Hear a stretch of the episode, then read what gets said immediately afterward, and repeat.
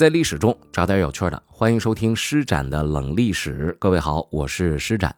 我前两天读的一本书当中呢，有这样的一句话非常打动我。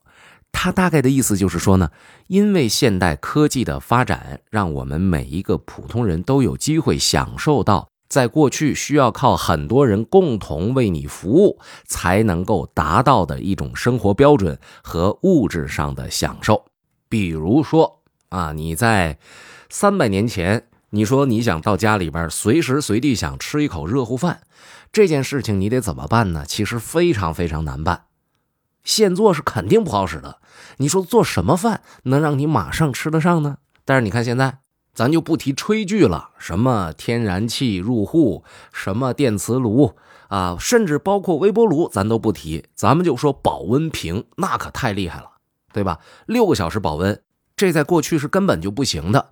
我记得曾经在讲清朝的时候，皇帝他们吃什么吃的最多是什么呀？就是火锅。为什么呢？就是因为他要保证皇上随时随地想吃，能够最快的把一口热乎饭给皇上拿来。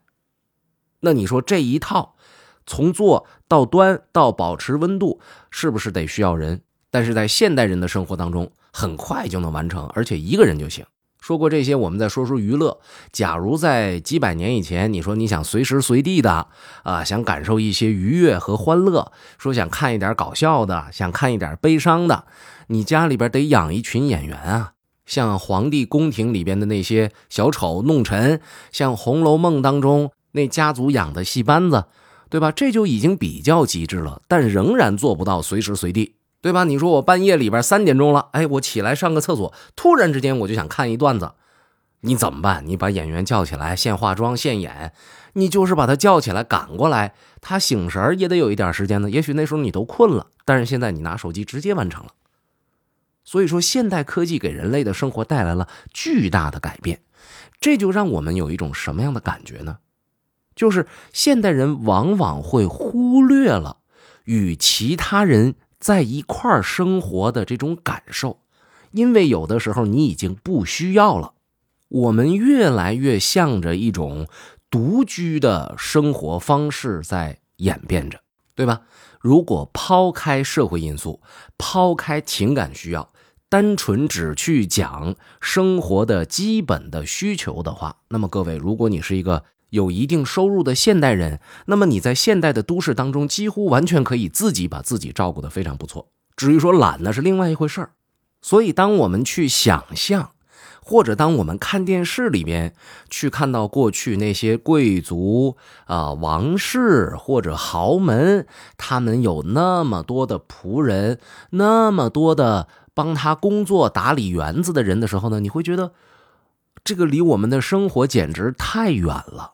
然而，放在那个时代，想要达到我刚刚所讲到的这各种各样的这种生活水准，有仆人，这几乎是标配。而且你还没得选。其实谈到仆人呢，世界各个文化里边，我觉得啊，他都应该有这样的人物存在。因为毕竟，当人的阶层出现了差距之后，呃，有的人很富有，有的人很贫穷，或者很有权势，或者呢很普通。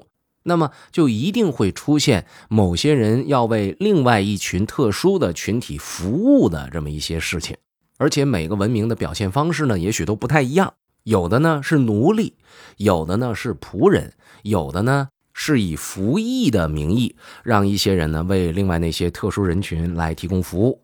我记得在《施展冷历史三百个历史书没告诉你的真相》里边呢，曾经讲过沈周，这是一名人，文征明的老师。在那个时代呢，男子如果被征召，你要提供一些体力上的服务。这个体力上的服务呢，应该有的是到官员家中去帮着打杂，而有的呢是到官员那儿呢去看门。总而言之呢，这个要看官员的需求。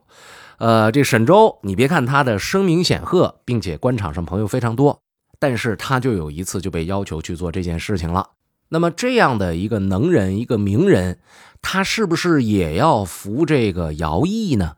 呃，我在那期节目当中跟大家其实已经做了非常详细的交代，感兴趣的朋友呢可以去听一听我们的节目。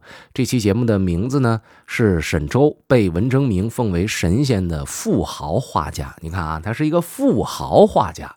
这就更容易让人产生对刚才那个问题答案的一种好奇心。所以，感兴趣的朋友呢，去听一听。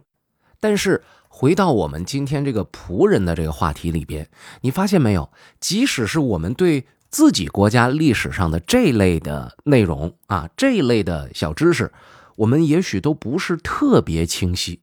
有的时候呢，我们还弄不太明白，说中国古代这些人一旦到了大户人家为奴或者为仆的时候，他的这个身份和他的这个地位到底如何？是不是主人让他生他就得生，让他死他就得死？主人对他是不是有人身的操纵权？比如说。男主人相中了女仆人，是不是可以随便？要不要给一些名分？等等等等，这些我们往往自己呢都未必特别清楚。那更别说我们放眼看到这个世界历史的时候，你会发现，哎，日本的你也不太了解。然后呢，呃，我们旁边朝鲜的也未必就很熟悉，对吧？你看他们离我们非常非常的近，我们都不是很了解他。反倒我们对美国。英国，甚至包括法国的，在过去的那个时代那种体制下的那些仆人的状况，会有一些了解，对不对？我们知道美国的黑人奴隶问题，这过去呢，我们做过很多很多的节目，呃，也有朋友呢专门问过我说：“展哥，黑人在美国是哪来的呀？他们土著不是印第安人吗？”按照这个道理来说呢，黑人同样是美国的移民呢。那既然都是移民的话，为什么黑人就变成奴隶了呢？对不对？哎，这个话题呢，我会专门做一期节目。最近这两天呢，我就会在《施展冷历史》第二季《三百个历史书没告诉你的真相》这个节目里边，专门跟大家说一下，呃，美国黑人的这个历史问题。再说回奴仆来，美国黑人的这个故事我们都知道了，但是放在英国，哎，我们能想到的是什么呢？往往模糊了这个形象，他不再是奴仆，而是那些穿着非常讲究，甚至讲究到有一点让你觉得过于夸张的英式的管家。这类管家的形象，在各类西方的作品当中都不少见，比如说，呃，英剧《唐顿庄园》，比如说美国电影《蝙蝠侠》里边那个阿尔弗雷德。那就是一个英式的管家，虽然他是美国的。然后呢，还有著名的东方快车谋杀案，在那里边也有一位忠心耿耿的老管家。还有太多太多关于这样的故事了，以至于呢，在我国原来有一部讽刺电影叫《大腕儿》，《大腕儿》里边呢，李成儒演过一个角色，说这个我们一定要盖最贵的房子，在这个每一栋房子门口都得有一个英国的管家啊，一张嘴一口伦敦腔，是吧？戴假发、特绅士的那种，一张嘴就是一口地道的伦敦腔。May I help you, sir？我说不好这个，我真说不好这个。我这个呢，就是东北腔，然后再加上不太标准的英文啊，我还得自嘲一下。所以你看没有，就是连这个讽刺电影里边都把英国的管家拿出来说事儿，这说明英国管家在世界上非常的著名。但是你看他这个管家，严格来说，他也属于像。呃，仆人这样的一个身份，但是他什么样的造型？你看大腕里边说了，戴假发，特绅士。这个为什么你一个仆人类的造型，你还会是这样的一种形象呢？这不会让人觉得很奇怪吗？当然，这还是我们对于。呃，这个这个英式管家的一种想象，一种联想。我们再来看看西方人眼中的英式管家什么样。按照这个《唐顿庄园》里边这个标准啊，要穿着浆洗过的雪白衬衫，要穿着黑色或者白色的背心这是那种呃西装三件套里边的那个。然后呢，黑色的领结，黑色的燕尾服，这都是标准的正装啊，西式的正装。然后笔挺的长裤。锃亮的黑色皮鞋，而且还做了一个注解，说这种皮鞋得用专用的军用鞋油，按照特定的方式擦一个半小时，然后头发永远要一丝不苟，身板永远要挺拔。说这是西方人眼中英式管家的标准装束。你听这个，好像比富豪本人还要还要板正，对不对？你看，我们看电影里边偶偶尔有一些富豪穿着这短裤，穿着睡衣，是不是？哎，你看这个管家反倒是如此的利索，这是怎么回事呢？去了解了解这段历史，我们才知道，原来管家虽然他管的是仆人，但是他本身，他最开始出现的时候，他就已经不再是单纯的仆人的身份了。最早提及“管家”这个词汇的文学作品，大概是《圣经》。这里边有一个情节，说约瑟在监狱里为法老的酒政解酒。酒政呢，其实是一个官职，他就是管酒的，主要就是替法老呢照顾酒窖的。这个酒政被认为就是管家的前身。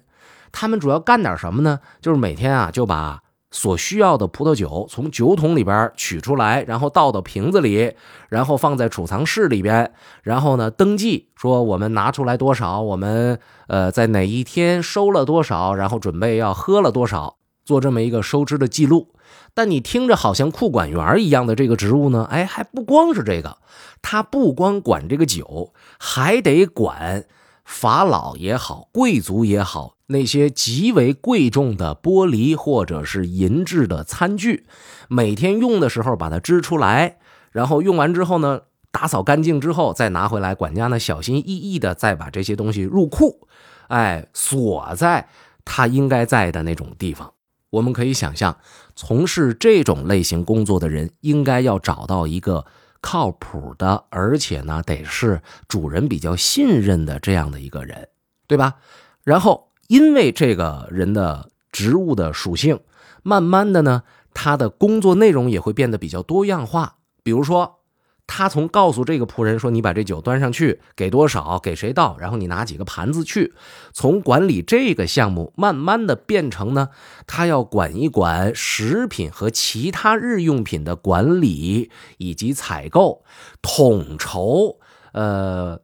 仆人的其他的一些工作，甚至要帮助仆人做一些心理建设啊。这个不好的时候你要批评他，好的时候你要表扬他，然后有委屈的时候你要怎样怎样。而如果想更好的做到这件事情，那么他就一定要在主人那儿有更多的权限。当有了更多的权限，获得了更多的信任以后，他们又会慢慢的融入到主人的其他更为重要的物品的管理和工作当中。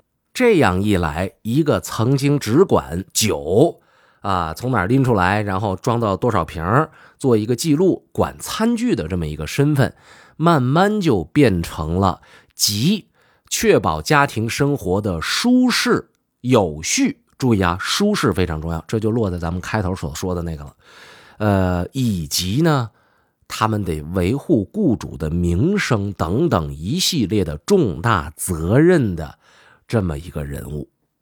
你听着，这好像不像是正常人干的事儿。我还真得跟您讲一个我曾经在某一些资料里边看到的这么一个故事，说这个故事呢，说是管家行业里边啊，就是教育新人的这么一个故事。说你要想当管家。你得做到什么样的一个一个呃水准呢？说曾经有一位英式的管家，注意啊，不是英国管家，是英式的管家，跟随他的主人来到印度，在一次盛大的宴会上，站在主人后面的管家呢，呃，被人告知说有一只老虎正在向他们走来。于是，这个管家轻轻地走到主人的身后，缓缓地俯下了身子，在这个主人的耳朵边上小声跟他说：“说尊敬的主人啊，恕我打扰一下，不好意思啊，我能不能借您的长枪用一用啊？”这主人说：“那你去吧。”好嘞，这管家就走了。过一会儿呢，人们就听到了一声枪响。哎，没过多一会儿，管家就回来了，说：“呃，大家请继续用餐，先前发生的事儿一点痕迹都不会留下来的。”你看，这是英式管家的标准，听着是不是特别吓人，对吧？其实这就是很多行业都会出现的情况，就入行的时候要给你讲讲我们这行业的最高标准是什么，给你讲一讲。那有人会说了，这么高标准、严要求，这还是人能干的事儿吗？这个啊，我们还真是得说道说道，能不能打老虎这事儿，咱们真得放到一边。但是。你就看这个管家，他肯定能干许多人不能干的事儿，他才能当上这个管家。为什么？因为在维多利亚时代的时候，管家这个职务就是一个高收入的职务。一个在当时能够雇佣仆役的阶层，他们的门槛是多少呢？有记录啊，说是年收入大概在一百五十英镑，对吧？哎，好了，那么我们来看看总管他一年的收入是多少呢？在四十英镑到三十呃到到到八十英镑之间。各位，您想象一下。这个人的收入能够够得上雇佣奴仆的这个这个水准了，一百五十英镑。他要是想雇一个管家啊，各位，咱不说奴仆，管家，按照高标准来说，一半以上的钱就没有了，所以他是雇不起好管家的，他只能雇最低的管家，最低的管家也得是四十英镑啊。那什么意思呢？就是接近他年收入，而且是总收入的三分之一就没有了。各位，那和今天我们说钟点工能一个概念吗？绝不啊，对吧？哎，我们说完这价码之后，您听过了以后，会不会觉得哦，那要是给那老些钱，我们看在钱的面子上，仿佛还是可以努力努力的，对不对？就是个工作嘛，这个工作没有贵贱之分。